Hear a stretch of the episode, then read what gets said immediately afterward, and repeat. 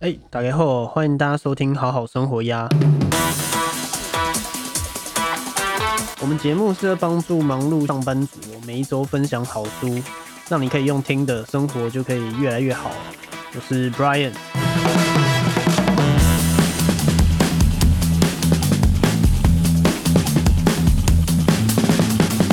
那今天分享什么好书呢？今天来分享一本叫做《用心与不交易》。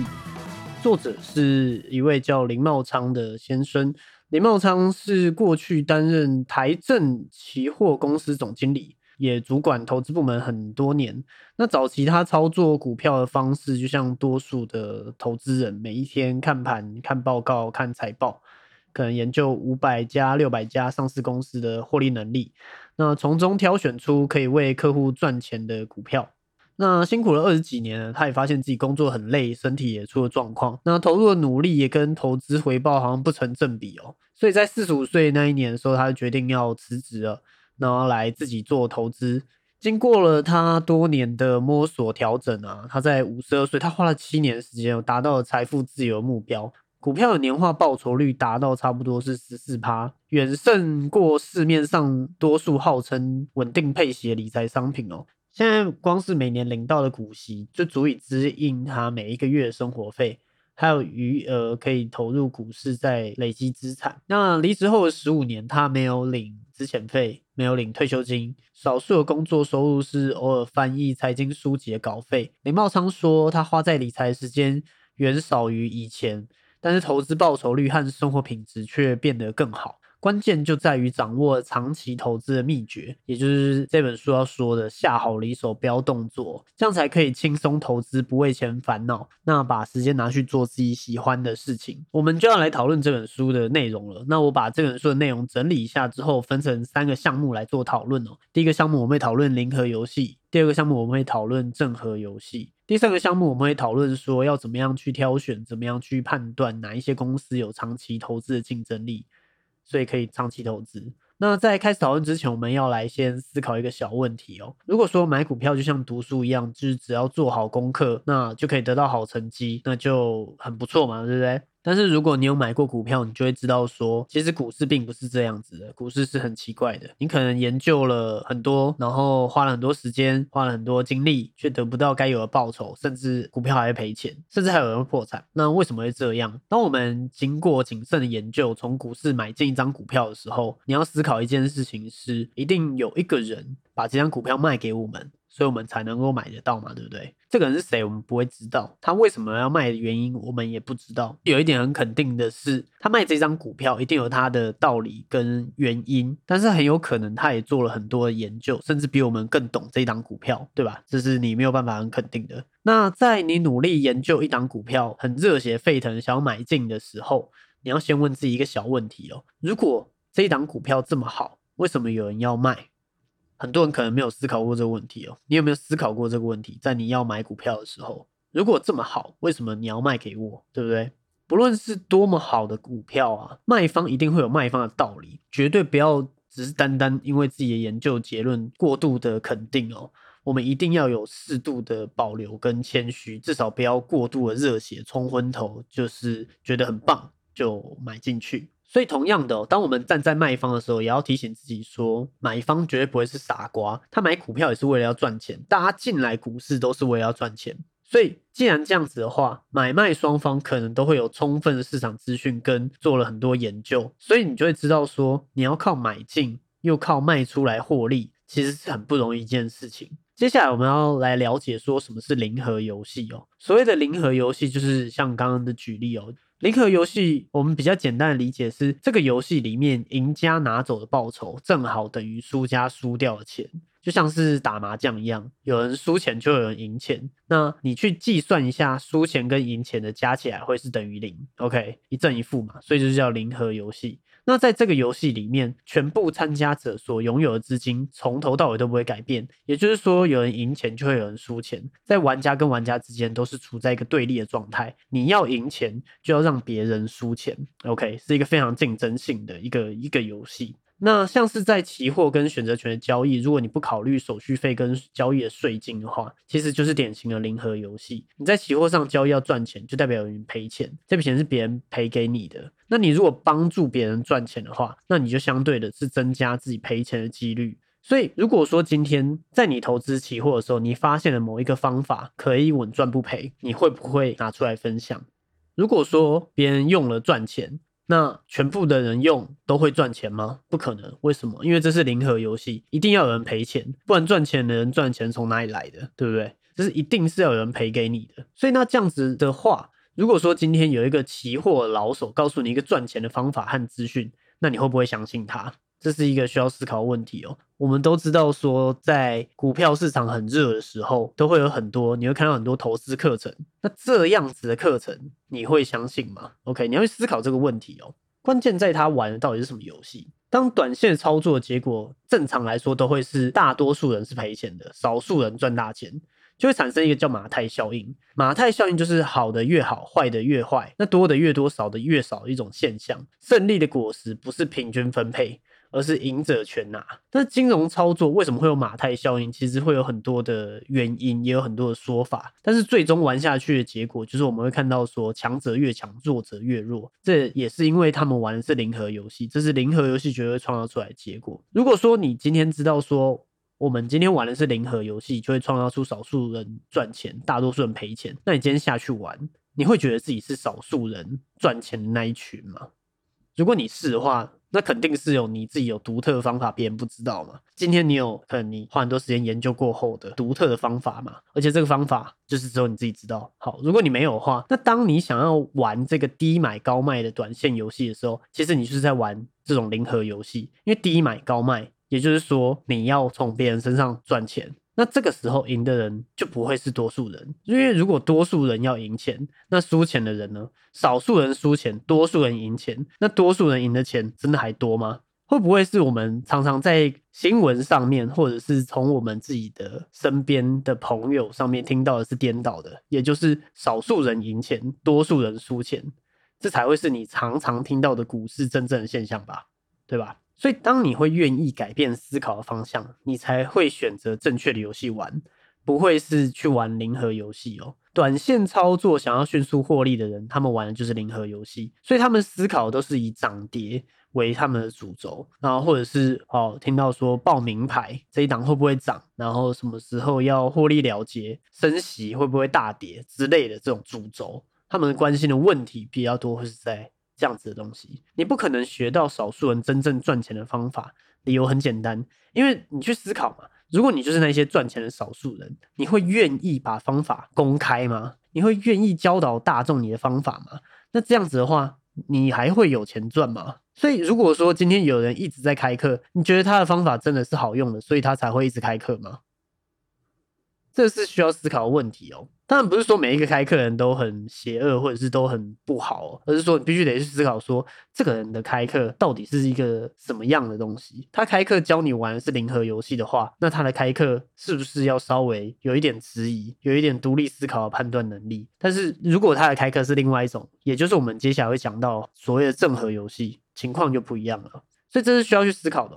什么是正和游戏呢？正和游戏就是代表说交易双方大家互蒙其利。大家越玩越有钱，有没有这种游戏？在股市里想要玩这种游戏的话，要怎么玩？当你买进一张股票啊，其实就是把你的资本投资在某一家上市公司嘛。这家公司会从事生产或者是提供服务，公司的产品或服务就是要卖给客户的。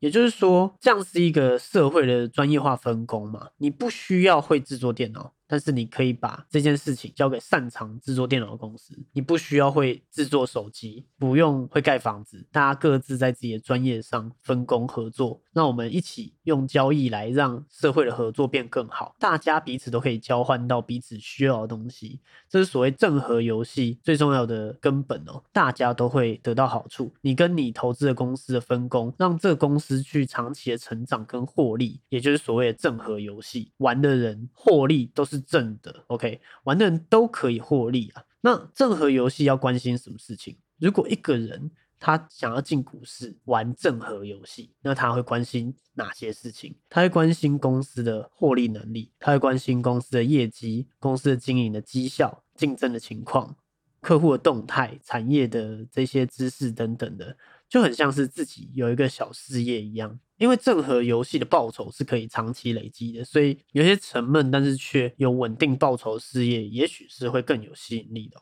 正和游戏，我们是关心企业成长嘛？优秀的企业会把每一年的获利再投资，不管是用在扩厂，或者是增添它的设备、开发市场，或者是改善他们的技术，都可以带来成长。这种本业上的成长是很重要的。优秀企业会把每一年的获利再投资。企业啊，有很重要的东西是它的护城河，这是我们会很常听到的嘛？就是很多这个是巴菲特派的人都会很。在意的所谓价值投资人在意的企业护城河，企业护城河有多深有多宽，就是判断一个企业具有多少多大的垄断能力。或者是竞争的优势，那这边作者是认定说垄断就是竞争优势啊。一家长期具有竞争优势的公司，应该不会是亏损或者是负债累累的，因为它是具有竞争优势嘛。那长期的竞争优势就是长期的获利保证，只要这个标的物不倒闭，每一年都会有收益，我们就可以建立一个不赔钱的投资，因为不会赔钱啊。当市场空头的时候。我们就不会跟着恐慌。当多头的时候，我们就会有机会可以得到更高的报酬。所以，像巴菲特在说的，就给很多投资人的建议。第一个原则就是，他说投资的第一个原则就是不要赔钱。第二个原则就是永远不要忘记第一个原则。但是说的是很简单呐，在股市里不要赔钱，要怎么做到？其实这件事情是很难的。像最近在股票市场，其实都大家没有很开心嘛。最近都是在往下跌，那这个时候所谓不赔钱的投资，你的买的股票就不会跌了吗？我们先把这个问题放在一边哦。这个这一题我们晚一点来解答。那作者认为说，所谓的正和游戏里面报酬会不断累积嘛，总有一天会有回本的一天。只要你投资的企业不会是中途倒闭的企业，OK，或者是中途变成哎它亏损了。这样就可以了，但是这样的说法可能没有办法摆脱所谓短期的投资的亏损，因为你账面上可能就是会有投资的亏损，是所谓的套牢嘛。但是你如果在套牢的时候，也要相信至少一定会回本。关于这件事情哦，我觉得这本书在处理这件事情没有处理，没有处理啊，所以我们会为大家做别本书来补齐这个问题。所以这边要多提一个补充的点是书中没有写的。但是我觉得是台湾很常见的一个一个事情啦，台湾的媒体也很爱推崇，也就是所谓的纯股族哦。这边这本书嘛，所谓的用心与不交易，听起来就好像是在鼓励大家当成一个老老实实的纯股族哦。其实这样子的想法大概只有一半是正确的啦。怎么说？我们来聊聊纯股族。很多纯股族都会用股票的值利率来判断这样股票好不好嘛？认为值利率高就好。为什么？因为这样子你就有一个被动的收入，OK。但是这件事我们后面会再多聊，我们后面会聊到。这边先提一点，就是直利率并不是所谓的长期投资的关键哦。在正和游戏里面，重点绝对不会是直利率，先要有这个概念。但是不要误会说这本书是全然支持纯股族的，OK。我们先继续往下。那当你能够建立不赔钱的投资的时候，然后你可以年复一年。持续下去，你的钱就会复利成长。复利的过程是非常枯燥乏味的，是所有想要致富者的魔咒。因为它在开始的时候前几年会让人觉得像瓜牛一样慢哦，可能好几年都看不到明显进展。因为你的本金还在累积嘛，你的本金在前期是比较小的，是比较少的。那很多人会放弃哦，少数坚持下去的人是在大家都可能忘记这件事情以后，就这件事情你可能已经持续做了很久，你才发现自己好像其实获利很好。大多数人在听到股市的故事，都是比较爱听的，或者是新闻媒体比较爱报的，都是在短时间大赚一笔、暴赚一笔，像中乐透一样，对不对？天选之人大概是这种新闻。我相信大多数人就是可能都是不是这样子的人。OK，大多数人都没有享受过复利的果实，甚至在股市里是赔钱的，更不用说还有破产的、缴不出保证金的这种的。复利的基本原则啊，就是钱滚钱哦。我们有一笔钱。然后投资获利，不管你赚多赚少，但是你一定要赚到钱，把这些赚到的钱再拿去投资，再度赚到钱，这就是复利嘛，对不对？最简单的举例就是把钱拿去银行做定存，虽然利率是低的，但是它是有复利效果的。OK，但是你如果投资一旦是赔钱了，你的复利的作用是会马上停止，甚至你会被反咬一口。怎么说？假设你有一百万嘛，第一年赚二十趴，第二年赚二十趴，第一年赚二十趴的时候，一百万变一百二十万，第二年赚二十趴的时候。一百二十万变一百四十四万，那第三年假设你赔二十趴，OK，这样听起来好像我第一年二十趴还在嘛，但是其实你的本金会变成一百一十五万，因为你赔的钱被这个复利的作用放大了，一百万花三年的时间，你赔一次没有赔很大哦，赔二十趴其实没有赔很大，你一百万花三年的时间变成一百一十五万。其实以复利来说啊，你不用花二十趴的风险，你不用冒这个二十趴的风险，你每一年复利五趴，其实一百万三年后就有超过一百一十五万了。OK，所以其实有的时候我们想快速致富，很多人都想要快速致富，但其实这有可能是有风险也有陷阱的。投资一定是有赚有赔嘛，通常不会像是定存一样可以安稳的获利。那也因为是有赔钱风险的，所以其实复利的过程很容易被破坏掉。就是当你亏钱的时候，那更不用说，因为恐慌抛售的时候，有可能亏损会更大，甚至破产，或者是比较好一点的情况是，你没赚到什么钱，因为你买的时候够低，但是你可能失去的是你未来有可能赚到更多的钱，然后你复利赚到的钱就是要再投入进去，这是所谓的股息再投入，或者是你可能有有一个买卖价差，价差所获利的这个价差获利的再投入，所以其实从投资从头到尾。在我们刚刚说的情况下，投资最惨的是什么事情？就是破产嘛。甚至 even 是你借钱，然后最后你付不出保证金，最后就是可能你还要去还负债。所以投资从头到尾最好都是你自己的钱，靠借钱投资来达到长期复利是一个高难度的行动哦。但是借钱投资有一个确定的事情是，你是在帮别人完成复利的工作。因为其实银行这个体系为什么能够赚钱，或者是说它为什么能够发出所谓定存利率？因为其实银行最重要的功能是创造负债，它要创造负债给你，它要能够把钱借出去给更多的人，利息越高越好，这就是它获利来源嘛，对不对？他放款收利息，像是信用卡，很多人是去缴那个循环利息十八趴的，没有办法每一期都缴清的。这是代表什么？就代表这些人为什么信用卡会有所谓的优惠？就是这些在缴所谓循环利息的人，在养那些每一个月都把信用卡卡费缴完的人啊。所以你如果借钱投资，很肯定的一件事情是，你是在帮别人完成复利的工作。OK，更不用说你的利息如果很高。或者是有些人觉得说他利息可能低，然后就可以大方的借钱，这件事情最好还是要谨慎评估啦。没有说都不行，但是比较不建议，比较不建议，除非你的胜率是一百趴。所以这样你就可以知道说，像银行为什么可以给你不错的信用卡优惠嘛，对不对？为什么每一家银行每一年都在充发卡量，这你就可以理解了。所以如果说你要靠借钱投资，投资又具有不确定的风险，没有办法确定能不能够赚钱。如果你没有足够专业能力或者是十足把握的话，通常是很容易出差错的，最后变成就是在帮别人赚钱啊！不要单纯以为自己在做什么套利的行为，就像很多人都会说买中华电信啊，值率还不错，你的借款利率低于这个值利率的话，就是在套利。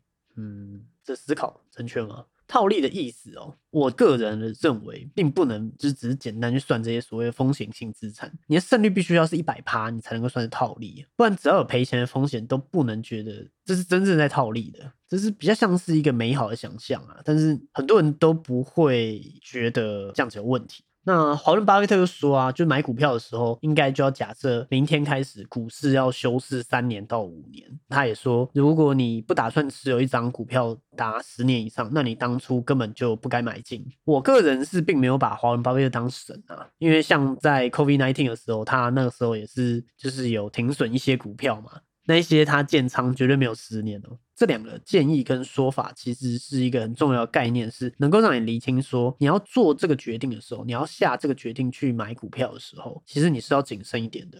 当你打算要投资一家公司十年以上的时候，你就不会去看那些所谓的现行、所谓的黄金交叉、头肩顶、RSI、KD、MACD，而是你的 focus 的重点是这家公司是做什么的，这家公司前景怎么样，获利怎么样等等的。那你会把焦点放在一些更重要的事情上面，例如这家公司的价值、长期的竞争优势跟你的资产的复利这些事情，因为投资最重要的事情。就是不要赔钱，但是在交易的世界啊，其实是属于零和游戏的。不交易的世界可能是会具有正和游戏的特色。那不交易的话，其实是会有点枯燥、有点无聊的。长期来看呢，投资最关键的因素其实还是复利。如果说你买进某一档股票，没有两年你就碰到一波大涨的行情，你想要把这个股票卖出去，实现这一个资本利得的获利，那当然是一个好事啊。但是你把时间拉长来看，未必是好结果啊。因为你要决定要不要把这一档股票卖掉，最重要的关键是这家公司的本质是没有改变的，而不是可能它短期涨了多少。因为你怎么有办法确定它短期内假设它大涨好了，它假设短期内大涨，它以后就不会再涨了吗？如果你现在卖的点，一年后、两年后来看是相对低点的。对不对？那复利这件事情，它本身很枯燥嘛，是所有想要致富的魔咒。刚有说前几年就像瓜牛一样很慢哦。你可能还要忍受很多旁边人的嘲笑啊，或者是误解啊，很多人就会后来就会放弃了，就加入那些所谓短线的投资人。但是少数坚持下去的人，却会在大家都忘记这件事情以后，就会发现自己赚了很多获利。因为复利效应就是这样子，它其实是比较像是滴水穿石，像是在凿隧道。在股市里面啊，高风险正常都是伴随着高报酬吗？不一定，但是大概是相对的啊。但是低风险报酬率大概都不高，这件事情是相对的。那前面有说啊，我们要达到复利的效果化，就你必须要找到一个就是不会赔钱的标的嘛。可是这样的标的可能是不会让人家热血沸腾、很兴奋、有那种 formal 的感觉。它可能不会有很兴奋的年报酬率，可能往往就比定存利率高一些，可能就不错了。可是复利效果要出来，可能要五年、十年才会看得出来。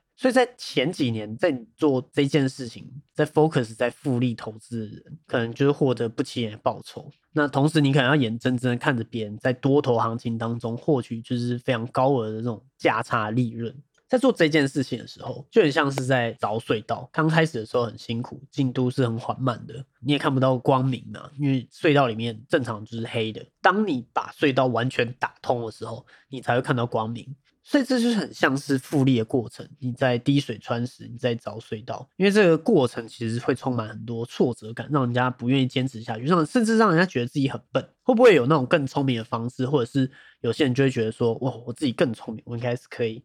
击败市场啊，找到就是不同的方法，然后可以暴赚一笔，对不对？像买乐透一样，买股票其实不是买股票，买股票其实是买乐透。OK，但是如果说今天我们想要打造一个不赔钱的投资，你要怎么样可以确保说你每一次的操作都能避开亏损，可以顺利下车？可能你会回答说，每一次的投资是要有一个不赔钱的机制，但是遇到短线的波动，看到你账面现在是亏损，你就提早下车，这其实是很。人性化很合理的行为，OK，作者会认为说一直进进出出的话，反而会一直停损，造成赔钱，得不偿失。巴菲特也有说，在这种恐慌的时刻，其实才是报酬率最高的时刻。但是这件事情，就真的有买过股票的人，真的有经历过这些市场的人，就知道其实人性有时候未必那么的轻松，可以克服一些问题哦。那你还是要小心短线的波动这件事情。当短线有波动，你要去留意的事情是公司是不是长期竞争力下滑了。因为很多时候价值投资的投资人会遇到一个问题，就是可能你在便宜的时间点买进，可是它还继续往下跌给你看，它可能要跌个一年，跌个两年，在这一段时间内，你长时间你可能看到你的账面都是亏损的。这件事情有的时候你必须得去看，说这个短期的亏损是因为公司的竞争力被影响到了吗？还是只是市场的恐慌？如果今天是公司的竞争力下滑了，那也就是代表说你可能要投资一家赔钱的公司了。所以它才继续往下跌嘛，对不对？那你反而是不断的说服自己，就是把这样股票留在手上，反而到最后你的投资就开始赔钱啦，因为这家公司失去了它的竞争力了，是吧？更不用说中间你看不断的看到你的那个账面的亏损，你心里有多不好受。这不一定每个人都有那种强的心脏可以抱得住，然后最后就变得是你是一个价值投资人，然后结果你满手账面亏损，心里不好受。这件事情其实很难的。但是如果说这样子的情况下的话，这个不赔钱的投资要怎么建立？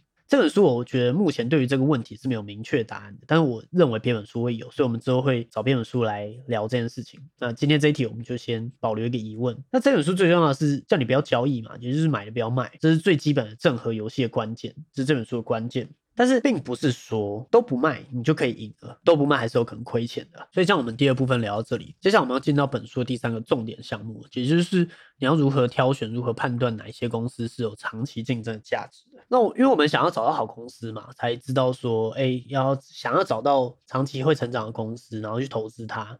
搭他的顺风车，资产也跟着成长。因为我们想要玩正和游戏，这件事情是很重要的。所以回应到前面说，刚有提到纯股族会认为现金值利率很重要这件事情。我们刚刚因为刚刚有聊到一些正和游戏的关键，所以我们才可以接下来继续去聊所谓纯股族在看所谓的值利率这件事情。如果值率不知道什么的话，可以去 Google 一下。简单来说就是配息，然后换算成股价，分母是股价，分子是配息，那你就算出一个利率。所以他们把它叫做股票值利率。那假设我们今天有一张股票三十块钱，它值率有十趴，十趴很高嘛，对不对？也就是说，它会配你三块的股息。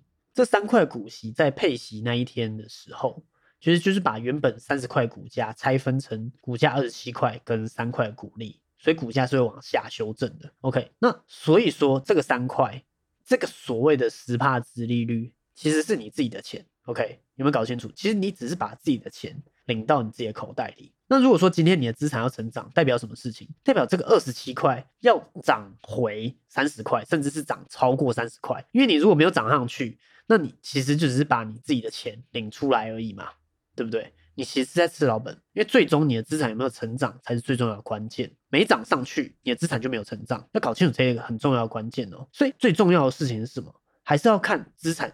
要成长，所以股价要成长。那股价要涨上去，股价要成长，代表什么事情？代表公司要会成长。所以你最终还是要看的是公司的成长性，而不是只是看说今天这一档股票殖利率高，我就可以买。因为很多时候你去看殖率高，会产生很多盲点。因为这家公司到底有没有竞争力才是关键吧？如果说它今天殖率高，可是它在市场上渐渐的失去它的竞争力。渐渐它可能会变成夕阳产业，那你还是投资吗？你只是看到它过往历史数字给的不错，那你就投资进去，你就认为它有价值。这件事情是一个非常大的风险哦。我个人其实就不是纯股派的，我也不觉得纯股族是聪明的一族，因为纯股族里面可能会一批人，我不我不能说全部嘛。我们不能一竿子打翻一条船的人，但是绝对有一批人，甚至不小批人都会因为就是所谓的媒体的吹捧、报章杂志的吹捧，或者是 even 是认为说所谓这些股票的殖利率、股息，就是让你可以有一个被动收入的这个观点，大家都想要轻松过日子。问清楚，我也想，但是很多时候我们可能会。因为没有思考你做这样子的选择背后到底是在参与什么样的游戏，所以我才会把今天这本书要分享出来的书的关键前两个是在聊所谓的什么是零和游戏，什么是正和游戏。你要远离零和游戏，那这样子，even 今天你的存股就不用那么担心了，你懂我意思吗？因为其实说实话，我觉得存股这这个词也是媒体创造出来一个很 tricky 的词哦，它太 tricky 了。你把存钱这个存字，大家对于存。钱都是有比较正面的印象的，然后把它直接套用到股票里面去，好像我就是在做一个很良好的行为。可是其实这个行为在做这件事情的人有没有去认真思考你做这件事情的本质到底是什么？我觉得很多人是没有的。最主要关键这样，我觉得媒体的影响力太强大了，所以很多人没有去思考这件事的本质，所以我才会想要今天先聊所谓的本质。你在玩的游戏到底是零和游戏还是正和游戏？这件事情非常重要。OK。所以最终重要的事情是什么？还是要看公司的成长性，并不是看值利率哦。如果你的投资只看值利率的话，就代表说你其实有可能是没有重视成长性的。那你可能从一开始你就没有抓到所谓的你的资产要成长的重点。这样子你的操作，如果说你这样操作十年、二十年下来，就很有可能说最后你的资产终值可能不一定你会满意，因为可能二十年下来，你这样子长期的观点押宝了的单一公司会不会被淘汰？会不会失去市场竞争力？然后变成夕阳产业，还能不能够配发出股息？你现在有办法设想十年后的样子吗？你是有办法设想十年后的样子？你十年前不会投资比特币吗？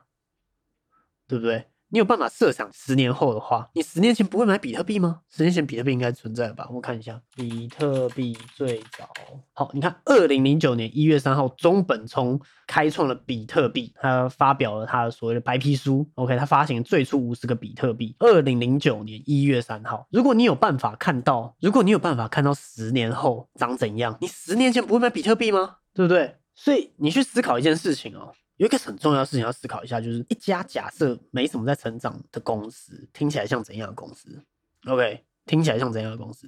那你要投资这样的公司，你确定？好，你确定就好。接下来就是作者在书中啊，其实是鼓励买很无聊，然后有垄断市场的公司啊。这些公司最重要的重点是能够稳定的获利，稳定的赚钱。然后当然可能有一些会跟你股息。台湾的公司就是很爱发股息，呃，跟投资人的取向有关。那这样的公司有没有成长性，或者是你认为成长性重不重要，就是你自己选择要用什么观念来看投资这件事情。OK，那零和游戏和正和游戏最大不同点在于时间。正和游戏因为每一局不会有负报酬，所以会随着时间累积获利，这个是零和游戏所没有的特色。但是，一般人在做投资决策的时候，往往会把重点放在呃冒的风险跟可以获取报酬上面，也就是风险报酬。但是，所谓的风险报酬都需要用时间来表达啦。报酬是多少时间的报酬？风险是怎样时间的波动性嘛？正常来说都是用一年来看嘛。当然，嗯，有短线投资的话会更短。但是，风险跟报酬离不开时间。那你去思考一下嘛，一天、一季、一年、十年。会有什么变化？那假设我们今天看到的风险跟报酬，可能在一个月内不会有太大的差异，可是五年或十年以后呢？如果说今天你拿现在现有资料的风险跟报酬去推估五年后或者是十年后的获利，是其实很不容易的。谁能够看到十年后未来？就像我刚刚说的嘛，你如果可以看到十年后未来，那为什么十年前你没有买比特币？所以今天我们才要寻找具备长期竞争优势的公司哦。但是要怎么做？什么样的公司才是具有长期竞争的优势哦？要考虑长期竞争优势，我们要先考虑到一个很重要问题，也就是通货膨胀。通货膨胀在 COVID-19 以后啊，相信大家是很有感觉的啦，很多东西都涨价了。然后从航运的运价涨价，从民生用品涨价，很多的缺货，那你的钱越来越薄。Even Seven 也涨价，租金也变贵，麦当劳也变贵。现在五月了，健保也要变贵，你看医生也要变贵，什么东西都变贵。然后升息，你要缴的房贷也变贵，贷款也变贵。那这个最直接就是跟我们投资息息相关的。怎么说？因为其实很多人在做投资这件事情的时候，其实没有去思考说，其实我们最重要的关键是我们为什么要投资，就是为了。让我们的钱的购买力不会被通货膨胀给折损。通膨这件事情很有趣啊，它是一个非常大议题。我之后也会做一本书来跟大家聊聊这件事情。但是如果说前面所说的不赔钱的投资只是名目上金额增加的话，那赶不上通货膨胀，那到头来其实你还不如把钱当月光族花掉还比较爽。那至于为什么会通货膨胀，有很多因素啊。这边作者的观点是，政府喜欢用印钞票来解决大大小小的事情啊，就会让我们手上的钞票越来越没有价值，购买力不断的在下降。但其实很多人根本不会去思考购买力这件事情。然后前几天也有听说，就是四十年来新台币的购买的购买力衰减了四十趴。这件事情我不知道去哪里查，所以之后如果有机会再查到资料的话，再跟大家做补充。那在传统上对抗通货膨胀的工具是黄金跟房地产哦。那定存普遍被认为是通膨的受害者。以美国两百年的股市资料来证明，长期而言呢，股票投资的报酬扣掉了通货膨胀以后，还会有六点八帕年报酬率。债券是只有一点。七八左右哦，所以长期投资股票可以有效对抗通货膨胀，效果会比债券好很多。所以，我们就可以用这个观念来检视这家公司几年来连续的几年，比如说近五年的净值报酬率跟近五年的通货膨胀率去做比较。那如果这个都可以远远的高于通货膨胀率，至少可以稍微放心一点，至少投资这家公司可以有一定的几率，有比较高的几率可以对抗通膨。但是这个并不能够保证说我们买这家公司就可以对抗通膨，只是赢面比较高。怎么说？因为还要看你花多少钱去买进啊，因为还要看你花多少钱去买进啊。假设说这家公司净值是十五块，那你花五十块买，那这样还能不能对抗通膨？我假设这家公司资产的净值报酬率是十趴，那净值十五块嘛，代表它的 EPS 是一块半。那你用五十块买的话，你就要把这个一块半一点五块去除以五十。所以是三趴，OK，所以你的报酬率会变成三趴。那如果通膨是超过三趴的，那你投资这家公司报酬率三趴，那你的投资也没办法对抗通膨。所以你要买好公司，一定要等到股价是低到一定的程度再买的。但是呢，当好公司股价低到一定程度的时候，大概会是几种状况啊？不是泡沫，就是恐慌崩盘，要不然就是这家公司的本质改变了。没有恐慌，哪里来会有低价哦？当大家会愿意恐慌抛售的时候，你才会有低价东西可以买。那没有低价，要怎么样会有高报酬率的标的？如果不是大家都看坏后面的走势，我们怎么可以买到便宜的股票？谁会愿意把自己的股票便宜的杀出呢？对不对？我们不是都在股市赚钱吗？害怕买进之后继续下跌的心理衍生出来的想法，就会是想要买在最低点。但是当你想要买在最低点，通常也买不到什么便宜货，因为你的 focus 是在买到最低点，那很容易错过。不容易找这件事情本身难度是非常高的。那当我们找到有竞争优势的公司的时候，很容易会不顾价位去乱买，就是它 even 它很高价。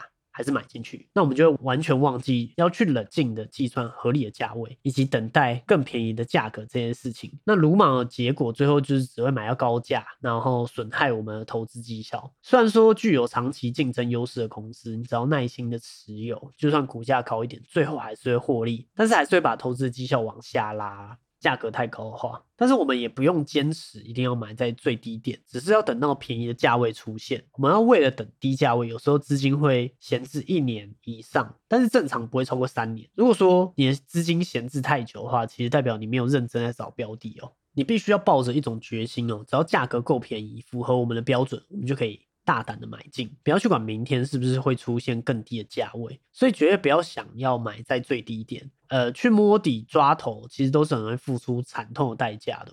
当符合一定的标准，相较之下够低就可以了。再就是泡沫嘛，泡沫认定那股市大幅上涨，股价脱离本值，本一比或是股价净值比高的太离谱的时候，就是泡沫。那崩盘就是颠倒。股市大幅下跌，股价远低于本值，那本益比很低，或股价净值比很低，低得很夸张，嗯，就是崩盘。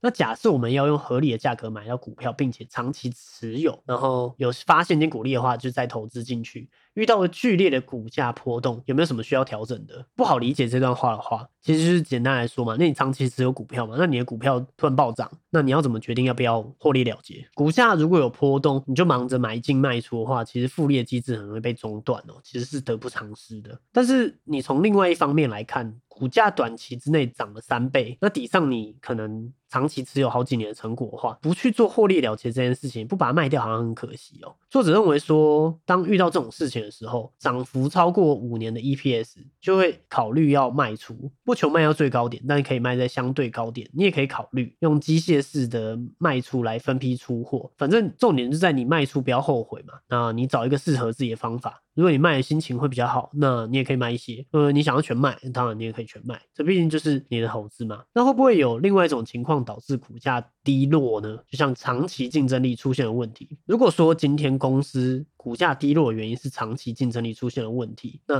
你就要小心了，就要离开了。比如说。比如说，你碰到一家常年都有在赚钱获利的公司，突然在某一个年度发生了亏损，OK，你就要去判断说它是长期竞争力出了现了问题，还是短暂的因素。如果是短暂因素的话，这时候会造成股价下跌嘛，对不对？那短期因素的话，你就要加码，因为这时候它就出现了便宜的价格。但是如果是长期竞争力下滑的话，你就把它卖掉，要小心，不要那么死忠啊，好不好？不要那么西丢。但是如果说有没有一种情况是你可能没现在它价格往下跌，你没有办法判断它是哪一种，它是长期竞争力下滑了吗？还是短期的因素呢？那作者的建议是，就可以先保守一点，先出场，不要去冒险赌这家公司到底是哪一个。你先出场，你才能够留得青山在，可以把资金。投到其他值得投资的地方。那你如果花一段时间以后，你才确认这家公司并不是长期竞争力出现了问题，那你再重新买入，你也只是没有赚到某一段时间而已，并不会出现重大的亏损。如果你的投资出现重大亏损的话，那就像刚前面说的，就赔钱了嘛。你不赔钱的投资，你的复利就中断了。所以作者自己也提出了三个他的选股的指标来供投资人参考。第一个是 ROE，ROE 是什么？这一个如果不知道，可以去 Google 一下，这边简单解释，ROE 就是所谓的股东权益报酬率，也就是把盈余除以净值。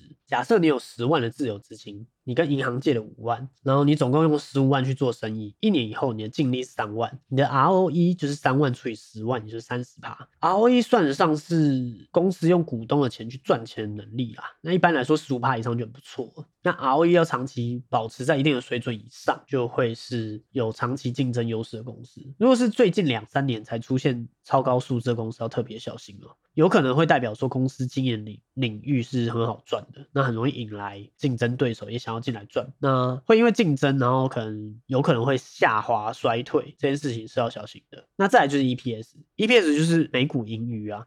也就是公司历年获利的状况。这个获利的数字在不景气的时候，或者是金融风暴的时候，如果说获利跟平常没什么衰退的话，那更可以证明它竞争的优势哦。但是 EPS 要多少才好？基本上直觉上来说是越高越好，但是要小心近三年连续高获利的情况，很有可能会让我们太过心动。太高的获利也有可能是特殊原因或者是热门产业，但是作者在 EPS 上面是会认为说。可以维持在三块以上，作者就很满意了。可以维持在三块以上，作者就很满意了。那再来是负债哦，具有长期竞争优势的公司，基本上是财源滚滚的嘛，所以根本不会缺钱，所以基本上是比较少举债的。但是这个观点哦，应该算是部分正确，因为有的时候使用债务并不一定是不好的，但是你要去看他怎么使用他的债务。那通常负债如果是来自于短期周转性的应用，像是应付的货款。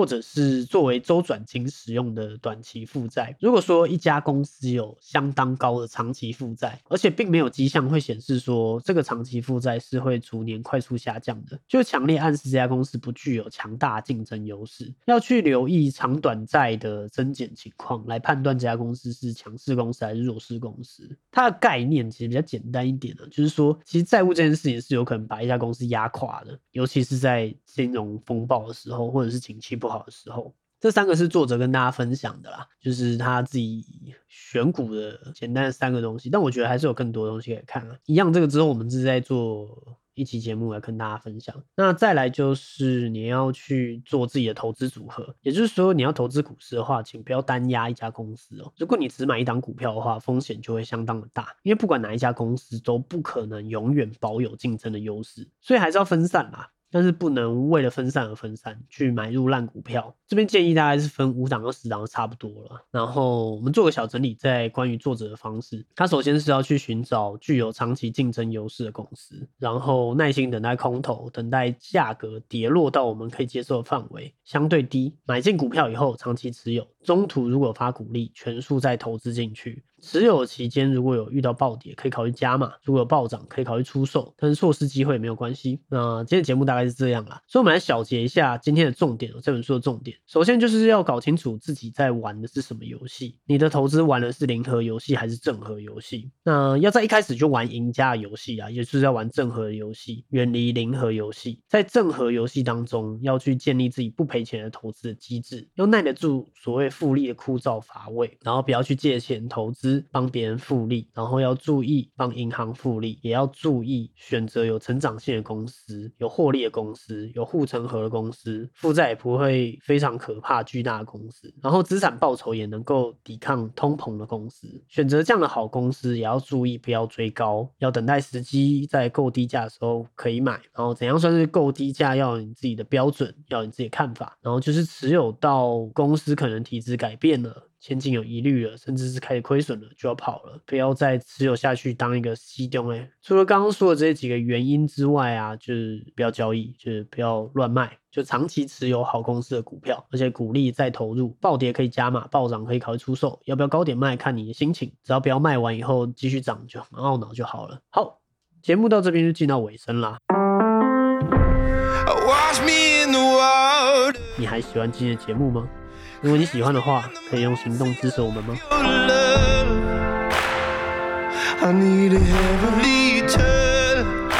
要怎么支持呢？如果你还会想要持续的听到我们分享好书啊，那欢迎你在 Apple Podcast 上面按下五星评论，在 IG 上面你可以推荐分享我们的节目出去。如果说你觉得我们做的很不错，你想要请我们喝杯咖啡，那。OK，赞助链接在 Show Note。少了你的支持跟分享啊，我们节目可能也会不知道说我们分享的内容对你们是没有价值的。有你的分享，会成为我们一直创作下去的热情源头。如果有人想要业配合作的，跟 Show Note 去做联系啦。让我们一起把生活变好，大家一起好好生活呀！我们下次见，拜拜。Oh,